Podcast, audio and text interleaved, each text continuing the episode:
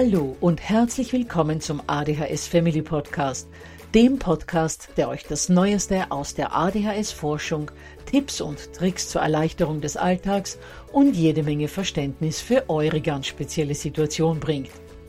Ich bin im Übrigen Anna und war auch einmal eine verzweifelte Mama von einem betroffenen Kind.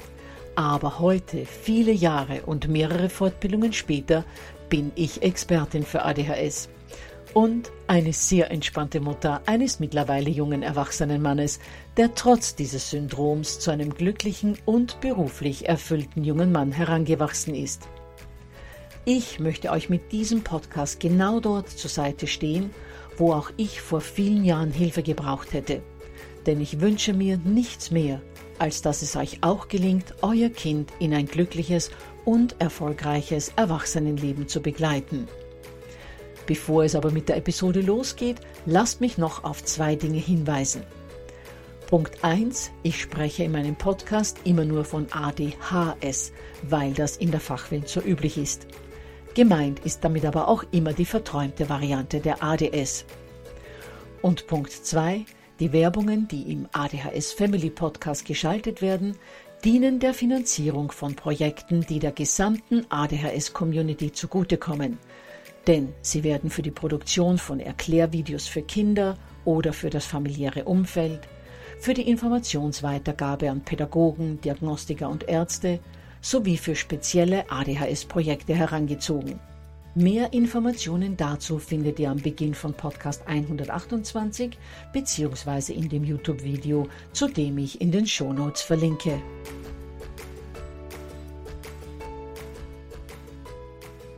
Ja, ihr Lieben, unser heutiger Podcast trägt den Titel Medikamente für mein Kind mit ADHS, das Thema, das den Eltern am meisten Angst macht. Und genauso ist es auch. Eltern haben Angst, ihrem Kind Tabletten zu geben, von denen man immer wieder hört, man solle doch lieber die Finger davon lassen. Und so ist es meinem Mann und mir natürlich vor vielen Jahren auch gegangen. Wir haben uns, wie die meisten betroffenen Eltern, ebenfalls die Frage gestellt, Sollen wir unserem Sohn Medikamente geben oder nicht? Ich würde mich freuen, wenn ihr mich auf dieser Reise bzw. auf der Suche nach einer Antwort begleiten würdet, eine Reise, auf der ihr hoffentlich die Antwort findet, die für euch, euer Kind und eure Familie passt.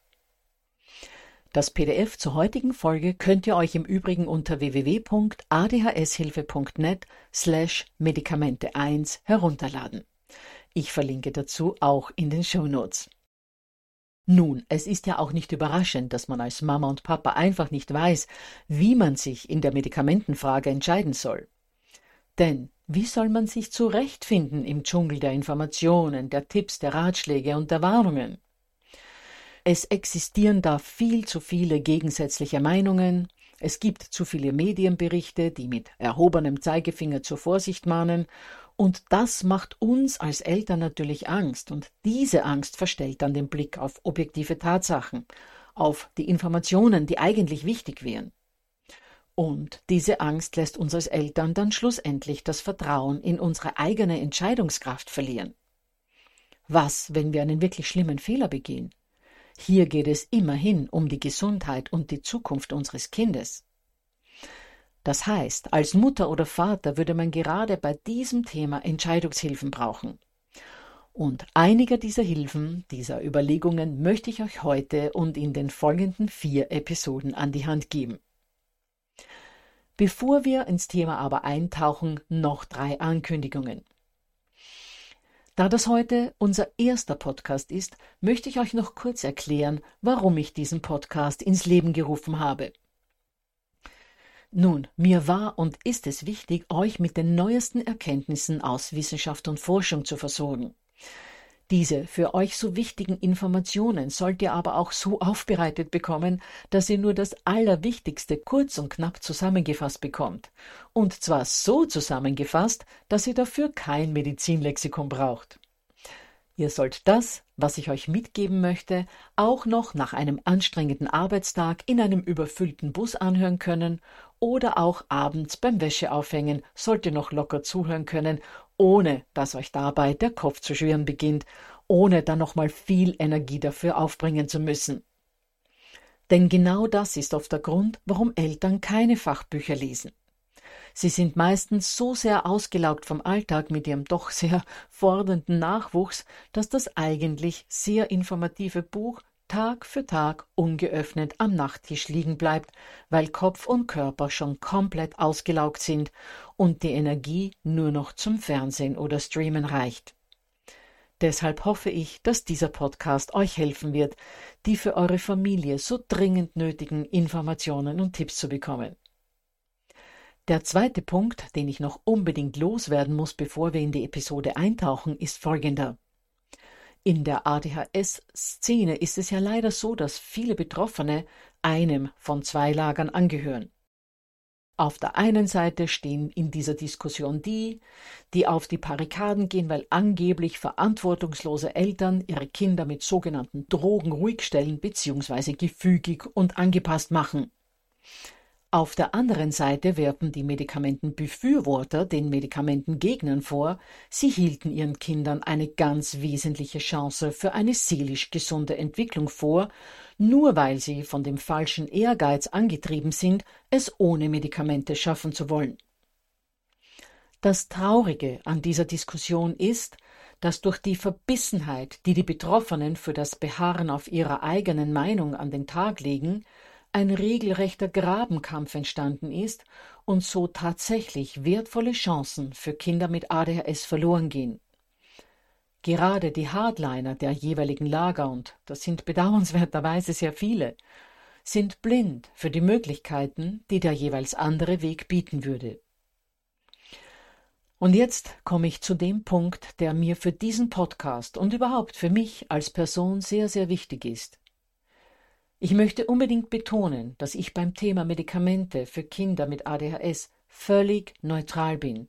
Ich neige weder zu der einen noch zu der anderen Position. Und damit bin ich auch in guter Gesellschaft. Denn sowohl in der klassischen sowie in der aktuellen Literatur als auch in der aktuellen S3-Leitlinie wird betont, dass die Entscheidung für oder gegen eine medikamentöse Unterstützung eine ganz individuelle ist. Vielleicht noch kurz zur S3-Leitlinie, weil wir in den nächsten Folgen davon noch einige Male hören werden. Die S3-Leitlinie ist ein ganz, ganz wichtiges Dokument, das so etwas wie die Richtschnur für alle ist, die etwas mit ADHS zu tun haben. Eine Richtschnur sowohl für Fachleute als auch für Betroffene. Wer dazu mehr wissen will, in den Shownotes zu dieser Podcast-Folge findet ihr einen Link, da könnt ihr genaueres dazu nachlesen. So, und drittens, und dann geht's endlich wirklich los, möchte ich euch sagen, was wir in dieser Podcast-Episode hören werden. Und nicht nur in dieser Episode, sondern auch in den nächsten. Denn das Thema Medikamente ist so umfassend, dass es sich nicht in einer Folge abhandeln lässt. Es wird deshalb insgesamt fünf Folgen geben. In der heutigen Episode versuchen wir die Frage zu beantworten, warum so viele Eltern verunsichert sind, wenn es um Medikamente für ihr Kind mit ADHS geht.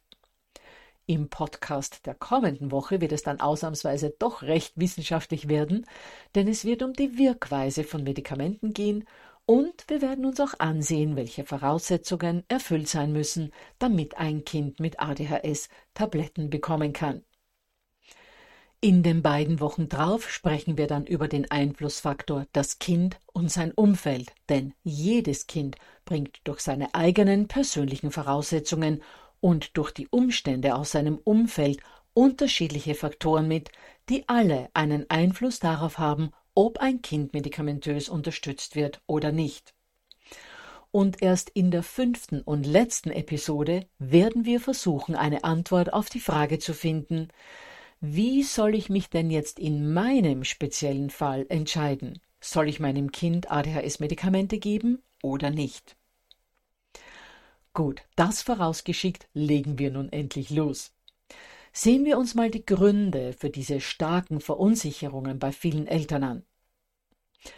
Wenn Eltern die Diagnose ADHS für ihr Kind bekommen, ist der Schock meistens erstmal groß, auch wenn man es schon vermutet hat.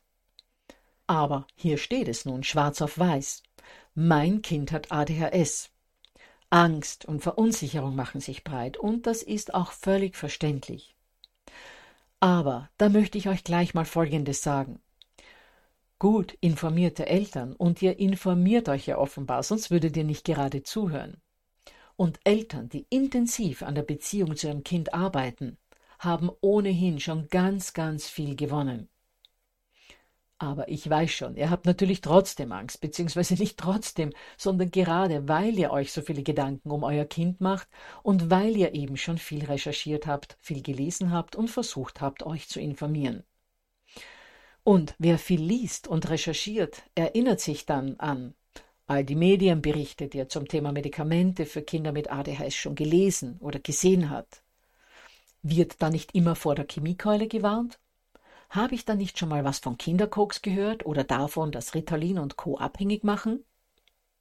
Auch auf YouTube habe ich vor kurzem ein Video von einem jungen Mann gesehen, der vor den Gefahren dieser Medikamente gewarnt hat und Tausende von Followern hat. So falsch kann der doch nicht liegen, wenn ihm so viele Menschen folgen. Immer mehr Zweifel machen sich breit. Und genau wegen dieser Zweifel fällt dem einen oder anderen dann plötzlich diese eine neue Methode ein, die angeblich alle Medikamente überflüssig macht. Die soll in kürzester Zeit Abhilfe schaffen. Oder man erinnert sich dann auf einmal an den Vitaminkomplex, den die Mutter am Nebenschalter letzte Woche in der Apotheke gekauft hat. Ach Gott, wie soll ich mich in diesem ganzen Dschungel nur zurechtfinden, denken sich dann viele. Und aus dieser kompletten Überforderung heraus gibt es dann auch Eltern, die sich denken, am besten, ich ignoriere diese Diagnose einfach. Denn wenn ich es mir so recht überlege, will ich mein Kind nicht verändern. Es hat so viele wunderbare Eigenschaften, die es durch die Einnahme von Medikamenten vielleicht verliert. Soll sich doch das Schulsystem ändern oder die Gesellschaft. Ich lass mein Kind nicht verbiegen. Wenn ihr nicht ganz neu im Thema seid, Seid ihr diesen oder ähnlichen Überlegungen schon mal begegnet oder habt ihr eine oder andere davon vermutlich selbst schon mal gehabt? Gut, dann schauen wir uns diese Überlegungen mal einzeln an und versuchen herauszufinden, was an all dem dran ist. Ich erinnere nochmal, dass ich in diesem Thema vollkommen neutral bin und nicht dafür plädiere, dass jedes Kind mit ADHS automatisch auch Medikamente bekommen soll. Das wird sich in den kommenden Podcast-Folgen deutlich zeigen. Gut, dann zuerst mal zu den vielen Medienberichten, in denen vor Medikamenten für ADHS gewarnt wird. Aber da stelle ich euch gleich mal die Frage, warum kennen wir keine oder nur ganz wenige Berichte, die sich für Medikamente bei Kindern mit ADHS aussprechen? Warum wird dagegen immer nur gewettert? Meines Erachtens passiert das deshalb, weil es nun mal viel publikumswirksamer ist, auf vermeintliche Gefahren hinzuweisen und den moralischen Zeigefinger zu erheben, sozusagen ein wenig Drama ins Spiel zu bringen. Die Botschaft zu vermitteln, dass Medikamente bei ADHS sehr wohl nötig sein können, ist ganz einfach nicht spannend und auch nicht publikumswirksam. Das heißt, mit dem Warnen vor den Gefahren, dem Erzeugen von Drama erreicht man viel mehr Leser oder Zuseher, was gleichbedeutend mit höheren Gewinnen ist. Und man erntet damit auch mehr Zustimmung. Denn die meisten Menschen sind aus einer kompletten Unwissenheit heraus in der Regel gegen Medikamente. Ihr Wissen stammt ja meistens wieder nur aus den Medien, wo sie nur Negatives darüber hören. Und dann ist das natürlich ein Teufelskreis. Die Medien wissen, sie kriegen die Menschen eher mit Dramabotschaften, die Leute lesen das, glauben es, sind dadurch Ritalin und Co. gegenüber negativ eingestellt und eine objektive Berichterstattung ist kaum mehr möglich. Denn da braucht eine Zeitung oder ein Sender schon recht viel Mut, sich auf dieses dünne Eis zu begeben und zu schreiben, dass es Kinder gibt, die nun mal Medikamente brauchen. Mut braucht es da aus zwei Gründen. Erstens will natürlich keine Zeitung, kein Sender aufgebrachte Leserbriefe bekommen, beziehungsweise auch riskieren, dass man so eventuell Kunden verliert. Und man will natürlich auch nicht riskieren, dass die Medienkonkurrenz plötzlich mit der neuesten Studie um die Ecke kommt, die zeigt, in Anführungsstrichen zeigt, welch schreckliche Nebenwirkungen ADHS-Medikamente haben und man dann selber als die Zeitung oder der Sender dasteht, die er nicht gründlich recherchiert hat. Gut, werdet ihr euch jetzt denken, das mag für konservative Medien wie Zeitungen oder Fernsehen zutreffen. Aber was ist mit modernen Medien wie YouTube oder soziale Plattformen? Nun, dort ist es ähnlich. Da geht es zwar nicht um Verkaufszahlen oder Einschaltquoten, aber dafür um Follower, um Positionierung, um das Gewinnen der Aufmerksamkeit der anderen User. Und genau wie bei den Medien funktioniert das durch Polarisieren und Polemisieren, also durch das Beziehen einer sehr eindeutigen Stellung, die in dieselbe Richtung schreit wie der Mainstream. Ich selbst habe vor einigen Monaten ein Video von einem jungen Mann gesehen, der mich vorerst sehr beeindruckt hat. Er war voller Energie und Elan und hatte Tausende an Followern. Und auf den ersten Blick hatte ich das Gefühl, es geht ihm wirklich nur um Aufklärung. Doch dann sah ich sein Video, in dem er vor Medikamenten bei ADHS gewarnt hat und war fürchterlich enttäuscht und traurig.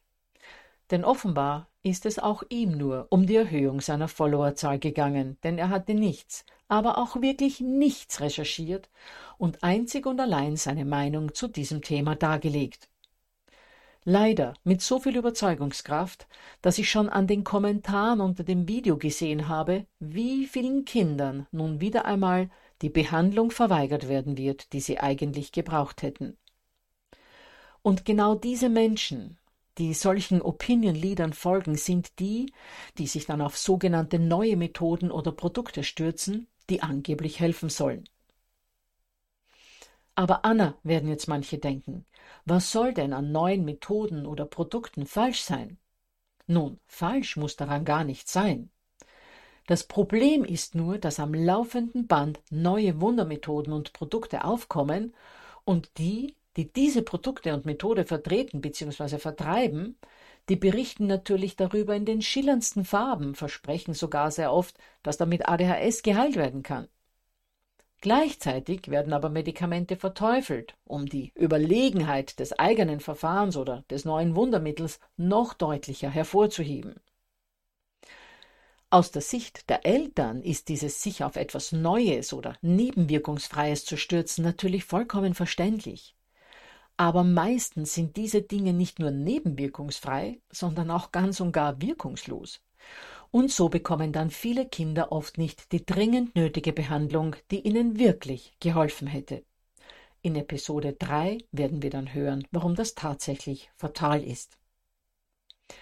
Deshalb sollte man diese Dinge immer sehr, sehr vorsichtig betrachten, sich genau informieren, nachlesen und sich mit Menschen darüber austauschen, die wirklich Ahnung davon haben. Okay, bleibt noch die Einstellung, ich mag mein Kind nicht verbiegen, soll sich doch das Umfeld ändern. Aber jetzt mal ehrlich, wie soll das denn gelingen, ohne auf eine einsame Insel zu ziehen? Klar würden wir alle am liebsten unsere kleinen Jäger und Sammler, unsere Naturfreaks, Träumer, Poeten, Tierliebhaber und Kreativbündel packen und irgendwo hinziehen. Irgendwo, wo wir ihnen alles, was sie zum Leben brauchen, selbst beibringen können. Wo sie keinen Druck haben, den ganzen Tag in der Natur herumziehen können und sich keine bösen Blicke und böse Worte für all das einfangen, was bei ihnen anders läuft als bei Gleichaltrigen.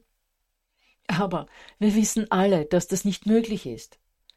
Und bis sich die Gesellschaft bzw. das Schulsystem geändert haben und ADHS als das anerkennen, was es ist, sind unsere Kinder selbst schon Großeltern.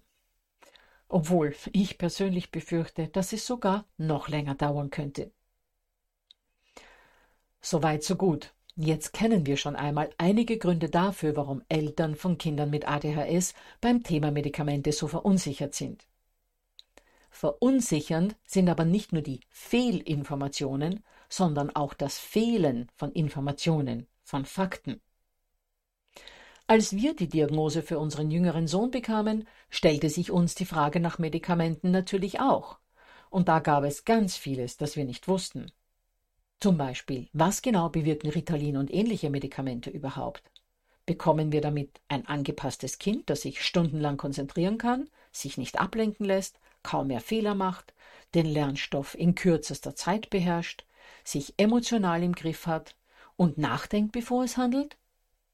Oder tritt bei all den Symptomen nur ein klein wenig Besserung ein? Und wenn es Besserungen gibt, wie lange halten die dann an? Und wenn sie dann nur für ein paar Stunden spürbar sind, wie kommt unser Sohn dann in der restlichen Zeit zurecht? Und vor allem muss er bis ans Ende seiner Tage Medikamente nehmen. Erst wenn wir diese Fragen, die sich vermutlich fast alle Eltern stellen, genauer betrachtet haben, können wir den nächsten Schritt machen und überlegen, ob bzw. unter welchen Voraussetzungen Kinder mit ADHS-Medikamenten unterstützt werden sollen. Und genau diesen Fragen gehen wir im nächsten Podcast nach. In der Zwischenzeit wünsche ich euch und euren Zappelwunderkindern und Träumerchens eine wunderschöne und hoffentlich einigermaßen entspannte Zeit. Weise nochmals auf das PDF hin, das ihr euch unter www.adhshilfe.net slash Medikamente 1 runterladen könnt und würde mich über eure Kommentare unterhalb dieser Podcast-Episode freuen.